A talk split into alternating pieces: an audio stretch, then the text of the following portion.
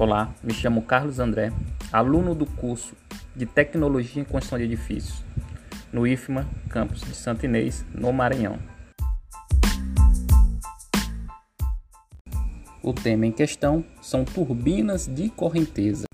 Tema este de grande relevância para acadêmicos de engenharia e tecnologia em construção os quais sempre têm que estar inovando os métodos construtivos, atendendo aos requisitos exigíveis de sustentabilidade, economia e eficiência.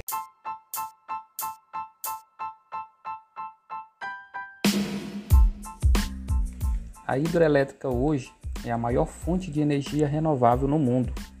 É responsável pela metade da produção desse tipo de abastecimento elétrico ocupando o gráfico de 64,9% na matriz elétrica brasileira.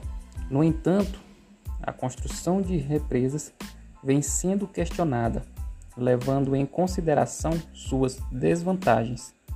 Desvantagens essas que estão resumidas entre as principais: a realocação da comunidade local, o desmatamento ambiental mudanças geográficas, produção de metano 20 vezes mais poluente do que o CO2, causado pela decomposição da vegetação submersa, mudanças no clima, alterações no curso e nos níveis da água, prejudicando a vida aquática. Então, observemos a importância de inovações tecnológicas a reinvenção da hidroeletricidade para reduzir ao máximo possível esses impasses da evolução. Existem hoje estudos e pesquisas que visam a reestruturação dessa planta. Uma equipe da Universidade de Michigan, nos Estados Unidos, avalia termos técnicos e econômicos com turbinas de correnteza. Elas podem ser colocadas nos canais dos rios e não alteram significativamente o fluxo natural. Diante de pesquisas hidrológicas, em caso específico, na usina de Belo Monte, os pesquisadores concluíram que dois terços desta energia gerada poderia ser produzida pelas turbinas sem a necessidade da construção de represas.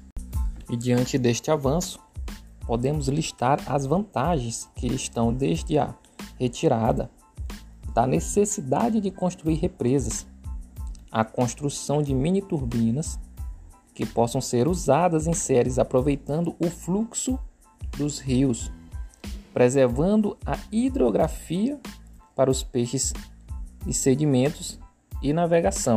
Em considerações finais, as turbinas de correnteza é uma tecnologia que vai amparar o desenvolvimento sustentável e ecológico resolverá grandes problemas já causados pelas hidrelétricas no Brasil e no mundo, como por exemplo as mudanças geográficas, sociais, ambientais e culturais.